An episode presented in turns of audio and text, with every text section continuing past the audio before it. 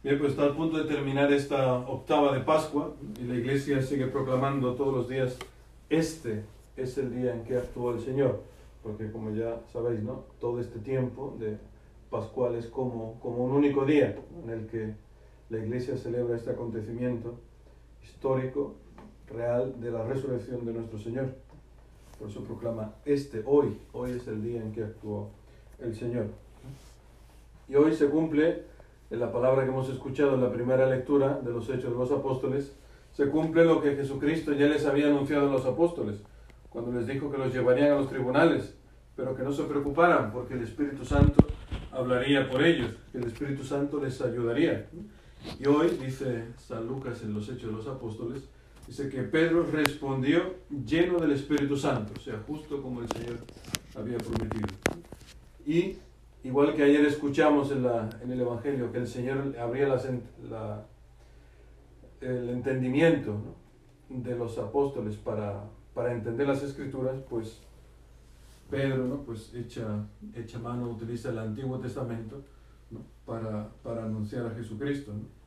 Utiliza este salmo que hemos proclamado hoy, donde dice esto de la piedra que desecharon los arquitectos, es ahora la piedra angular, refiriéndose a a Jesucristo.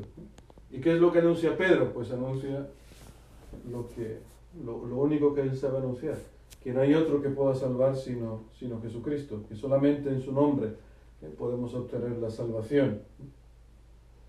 Y este, este amor que tiene ahora Pedro es un amor distinto, ya no es un amor eh, eufórico, por así decirlo, ¿no?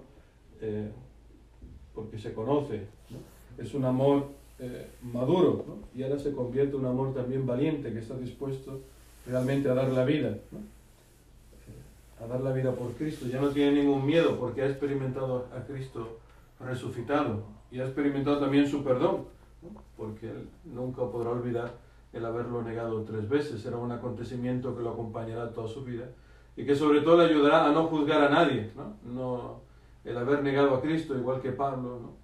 El haber perseguido a, Cristo en los cristianos, porque los cristianos somos el cuerpo de Cristo en la tierra, pues estas experiencias de haber, de haber eh, pecado profundamente, pues ayudará a los primeros apóstoles, a las columnas de la iglesia, a no juzgar a nadie, porque nunca se creerá mejor que nadie, solamente anunciarán con parresía, con fuerza, sin miedo, que Jesucristo es el, el Salvador.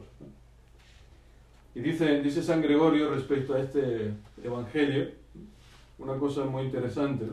Dice que a Pedro, que le ha sido confiada la, la